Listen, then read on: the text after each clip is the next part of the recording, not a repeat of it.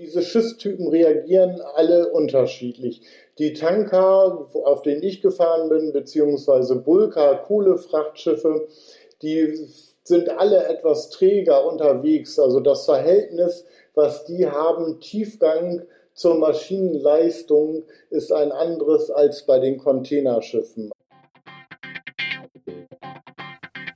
Britta's Hafen Podcast. Interviews aus dem Hamburger Hafen von Britta Müller. Hallo und herzlich willkommen zu Folge Nummer 9, dem zweiten Teil des Interviews zum Thema Hafenlotsen.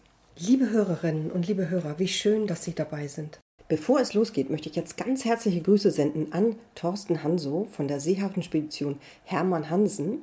Er hat in Folge Nummer 2 vorgeschlagen, einen Lotsen zu interviewen. Jetzt gibt es einen Rückblick in das Interview von vor einer Woche. Es ging um schwierige Manöver im Hamburger Hafen, dann war Ausbildung ein Riesenthema. Als es um die Ausbildung ging, hat Herr Jansen erzählt, dass es schwierig ist, neue Hafenlotsen zu finden. Deswegen habe ich in der Zwischenzeit Kontakt aufgenommen mit der Berufsbildungsstelle See und die Geschäftsführerin Sabine Zeller wird in der nächsten Woche ein Interview geben. Außerdem finden sich natürlich in den Folgenotizen viele Links zu den Themen Ausbildung, Weiterbildung und so weiter, alles was damit zu tun hat. Vor einer Woche hat Herr Jansen uns auch erzählt, was für eine Ausbildung und was für einen Berufsweg er hatte. Bevor Herr Jansen zu den Hafenlotsen kam, war er beschäftigt bei der Firma German Tanker als Tankerkapitän. Ich freue mich riesig, dass er sich nochmal die Zeit genommen hat und heute einen weiteren Teil des Interviews in unserem Podcast mitmacht. Ich begrüße ganz herzlich Kapitän Henning Jansen heute wieder im Interview. Hallo, Herr Jansen. Ja, moin, Frau Müller. Ich freue mich auch sehr, dass das geklappt hat und bin gespannt, welche Fragen Sie dieses Mal mitgebracht haben. Oh, wie toll. Also vielen, vielen Dank nochmal für Ihre Zeit, die Sie sich genommen haben, um hier bei der Podcast-Folge nochmal dabei zu sein. Ja, sehr gerne. Ich freue mich auch. Sie stellen ja so gut den Hamburger Hafen vor und ich freue mich, dass ich daran auch teilnehmen darf. gut, dann starte ich jetzt mit der ersten Frage. Im letzten Interview, da ging es schon einmal um die verschiedenen Schiffstypen, Kreuzfahrtschiff, Containerschiff, Tankschiff.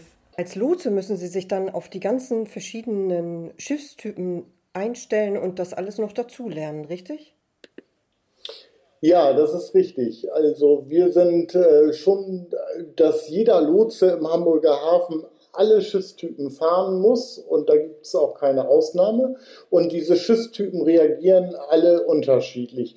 Die Tanker, auf denen ich gefahren bin, beziehungsweise Bulka, Kohlefrachtschiffe, die sind alle etwas träger unterwegs. Also das Verhältnis, was die haben, Tiefgang zur Maschinenleistung ist ein anderes als bei den Containerschiffen. Also so ein abgeladener Hansa-Porter mit Kohle an Bord, der hat vielleicht so eine Hauptmaschine von 40.000 PS und so ein Großcontainer hat schon eine Hauptmaschine mit 80.000 PS. Also die sind schon sehr viel kräftiger und sind auch so gesehen ein bisschen reagibler. Und auch die Fiederschiffe im Hamburger Hafen reagieren sehr viel schneller als zum Beispiel auf so einem Tanker, auf dem ich gefahren bin. Da musste ich mich auch erstmal dran gewöhnen. Herr Jansen, ich bin total beeindruckt von diesen ganzen Details, die Sie uns hier erzählen. Das ist wirklich total interessant.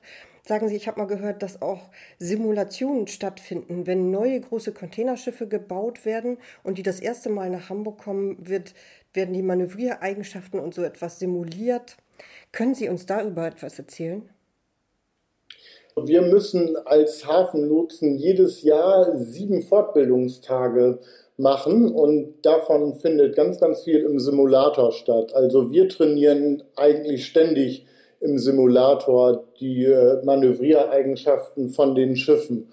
Und äh, wenn aber ein neues Schiff oder eine neue Schiffsklasse nach Hamburg kommt, findet vorher eine Forschung statt, in der wir dann die Schiffe in den extremen Situationen im Hamburger Hafen testen. Das heißt, wir legen vorher fest, bis wie viel Windstärken wir die denn im Hamburger Hafen bewegen können, zum Beispiel, und wie viel Schlepper wir dafür brauchen, damit wir die Schiffe sicher an den Liegeplatz bekommen können. Das findet vor jedem neuen Schiffsklasse, die nach Hamburg kommt statt, aber auch ein regelmäßiges Training. Zum Beispiel gibt es ein Upgrade-Training. Wenn man die Ausbildung abgeschlossen hat als Hafenlotse, fängt man mit den kleinen Schiffen im Hamburger Hafen an und darf jedes Jahr 50 Meter längere Schiffe fahren. Und bevor man mhm. diese neue Schiffsklasse fahren kann, geht man vorher nochmal im Simulator, um die dann zu üben, die neue Schiffsklasse. Mhm. Und äh, die Beispiele, die wir schon besprochen haben, wie muss man ein Schiff aufstoppen vom Parkhafen, wie muss man in den Kühlbrand drehen. Das sind genau solche Situationen, die wir dann im Simulator üben. Das reine An- und Ablegen, zwei Meter vor der Kaimauer, das üben wir eigentlich nicht, sondern eher, wie bringen wir ein Schiff aus dem Strom in ein stromloses Gewässer, beziehungsweise fahren den Kühlbrandbogen solche Geschichten üben wir da. Und dann haben Sie bei den Lotsen eigene Simulatoren oder wo findet diese Schulung statt? Nein, in Hamburg gibt es äh, das MTC, das Maritime Trainingscenter. Mhm. Das ist äh, beim Volkspark und äh, da sind ist ein Riesenraum mit sehr viel Computer und Rechenkapazität und visueller Darstellung von solchen Containerschiffen und da kann man jeden Hafen der Welt einspielen und da Schiffe fahren üben. Da werden sowohl Fortbildungen für Kapitäne angeboten, als auch für die Hafenlotsen, als auch für andere Lotsenbrüderschaften in Deutschland. Spannend. Sie hatten vorhin schon gesagt, Sie sind in Lotsenbrüderschaften organisiert. Könnten Sie das vielleicht mal kurz erklären, was das bedeutet?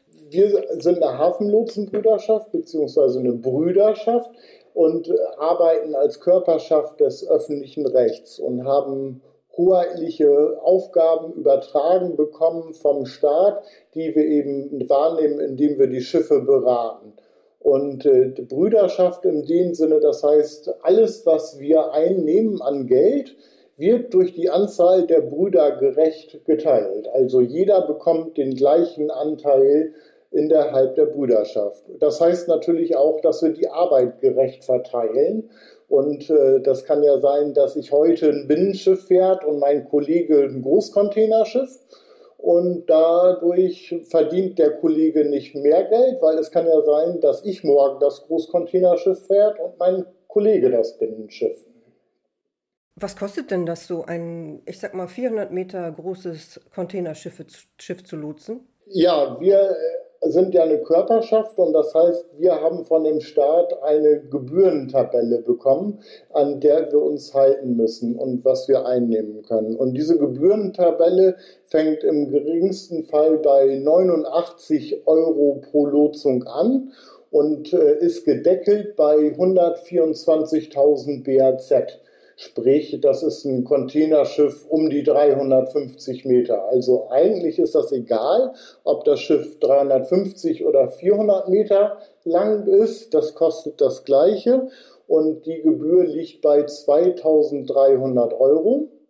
Da drin enthalten sind dann nicht nur ein Lotse, sondern drei Lotse. Das Schiff hat nämlich meistens noch Objektradarberatung. Das heißt, da sitzt ein Lotse an Land und guckt sich das ganze Schiff und die Position des Schiffes nochmal von außen an und berät die beiden Kollegen, die an Bord des Schiffes sind, äh, wie sie denn auf der Elbe zur Radarlinie stehen. Und die beiden Kollegen auf dem Schiff teilen sich die Aufgaben auch. Der eine ist nur für die Manöv fürs Manövrieren zuständig des Schiffes und der andere macht die Kommunikation nach außen. Das heißt, er spricht mit den anderen Verkehrsteilnehmern, mit der Verkehrszentrale, mit den Bootleuten und äh, regelt da alles drumherum, damit der Kollege, der das Schiff manövriert, sich voll auf das Schiff konzentrieren kann. Und wie sind Ihre Arbeitszeiten? Ich könnte mir vorstellen, Sie müssen ja Tag und Nacht im Einsatz sein, ne? Ja, wir sind 365 Tage, 24 Stunden im Einsatz. Das heißt, wenn ein Schiff uns bestellt, kommen wir auch. Und äh, wir haben eine Reihenbird. Das heißt, wenn ich angerufen werde zu Hause, komme ich zur Lotsenstation, fahre drei Schiffe. Und wenn ich nach Hause gehe, gehe ich als letzter Mann nach Hause. Und kommt zu unterst auf eine Bereitschaftsliste. Und jedes Mal, wenn ein Lotse angefordert wird, beziehungsweise von zu Hause gebraucht wird, wird der erste oben auf der Liste angerufen und so gesehen rücke ich jedes Mal ein Stückchen weiter vor in dieser Bereitschaftsliste. Dann wissen Sie im Voraus auch gar nicht, welche Schiffe Sie heute lotsen werden zum Beispiel. Nein, das ist richtig. Äh, wenn ich angerufen werde und zur Lotsenstation komme, werde ich dafür abgeteilt. Und danach habe ich noch Zeit, mich auf ein Schiff vorzubereiten, welchen Liegeplatz es anläuft, wie viel Schlepper ich bekomme. Und äh, diese Zeit nutze ich an der Lotsenstation. Zu Hause kann ich das leider noch nicht absehen, welches Schiff ich bekomme. Das heißt aber auch, ich kann keine Arbeit mit nach Hause nehmen. Ja, das ist ja auch schön. Sagen Sie, tauschen Sie denn untereinander unter, in der Brüderschaft Informationen aus, wie zum Beispiel, das Schiff lässt sich aber schlecht steuern oder sowas? Oder wie geht das? Äh, ja, sicherlich. Wir haben zweimal im Jahr Mitgliederversammlungen, wo wir mehr so administrative Informationen austauschen und auch Organisationsfragen aus der Brüderschaft diskutieren. Dann auf den Fortbildungen, wo wir gerade schon drüber gesprochen haben, in den Simulationen sprechen wir natürlich auch über die Erfahrungen, die wir schon auf den Schiffstypen gesammelt haben.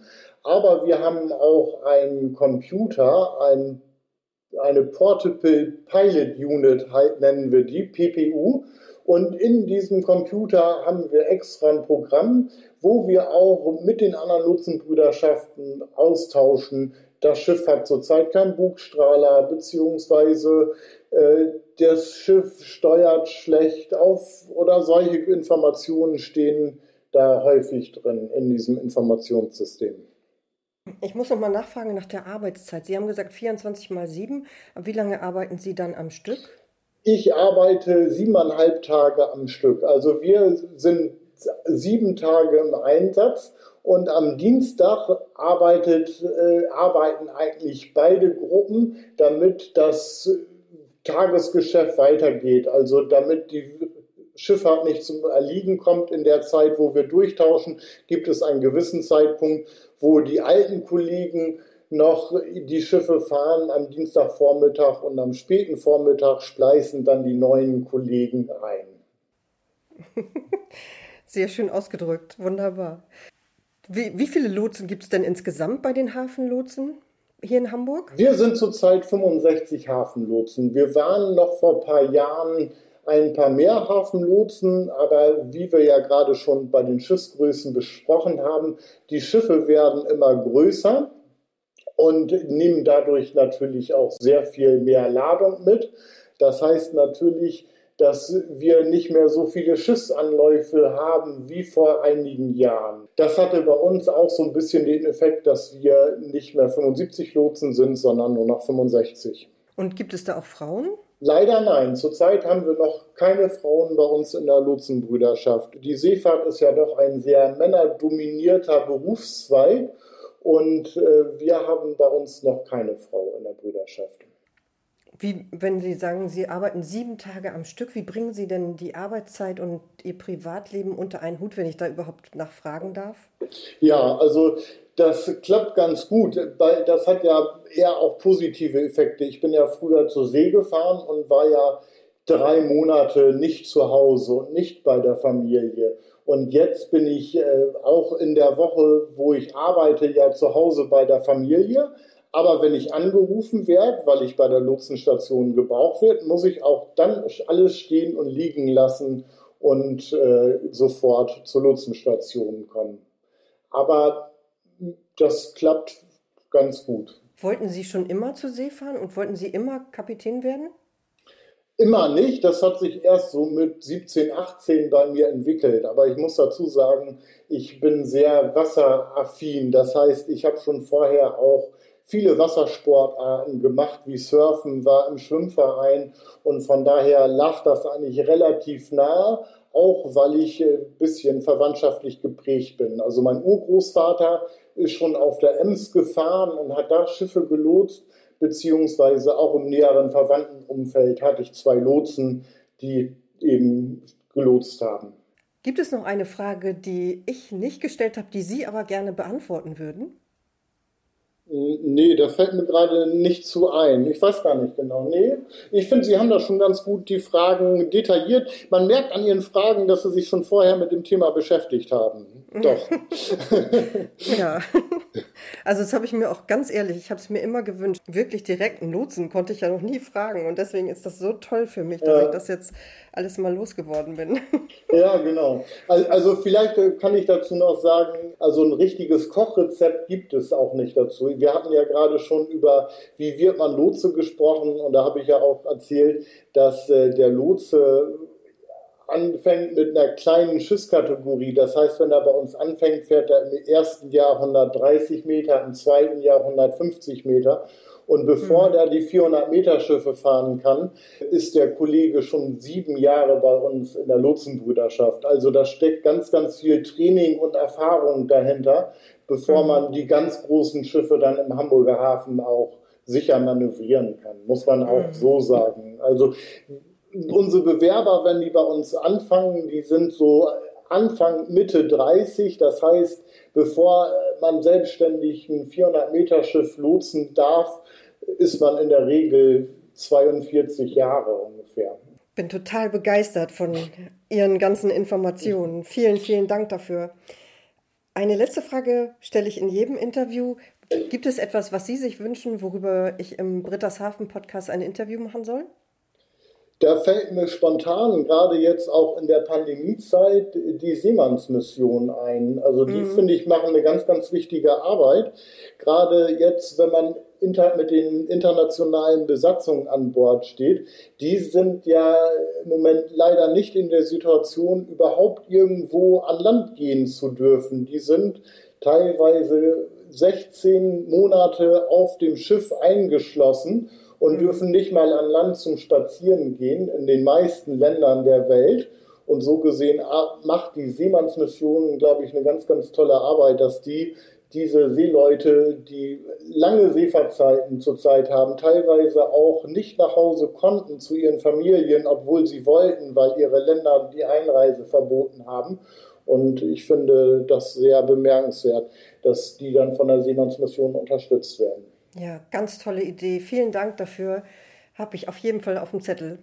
Mhm. Herr Jansen, vielen, vielen Dank für das tolle Interview. Ich freue mich so, dass wir das gemacht haben und dass wir so viel über Ihren Beruf, den Hafenlotsen, erfahren haben. Ich wünsche Ihnen jetzt alles, alles Gute und natürlich auch all Ihren Kollegen, den Hafenlotsen, den Elblotsen, den Kanallotsen und alle anderen Lotsen, die es auch noch so gibt. Ja, Frau Müller, vielen Dank, dass Sie sich die Zeit genommen haben. Für mich war es auch eine Freude, das diesmal auch wieder dabei zu sein. Und ich wünsche Ihnen auch alles Gute und vielleicht sieht man sich ja mal im Hafen. Das wird toll. Bis bald. Tschüss. Bis bald. Tschüss. Liebe Hörerinnen und liebe Hörer, vielen Dank fürs Zuhören. Ich hoffe, Sie hatten genauso viel Spaß bei diesem Interview wie ich. In der Zwischenzeit habe ich sogar schon einen Interviewtermin mit einem Mitarbeiter des Duckdalben des Seemannsclubs hier in Hamburg bekommen. Ich freue mich drauf, das wird im Sommer erscheinen. Wenn Sie jetzt Lust haben, bei Instagram die Fotos der Lotsen zu sehen, dann heißt der Kanal der Hafenlotsen in Hamburg Hamburg Harbor Pilot und die Seite der Bundeslotsen heißt lotsen.de. Viel Spaß beim Anschauen der Fotos. Die Links finden Sie natürlich auch alle in den Folgenotizen. Nächste Woche geht schon weiter mit Sabine Zeller, der Geschäftsführerin der Berufsbildungsstelle Seeschifffahrt. Wenn Sie jede Folge hören möchten, sobald sie erscheint, dann abonnieren Sie doch den Podcast. So bekommen Sie immer gleich Bescheid. Bis nächste Woche. Tschüss.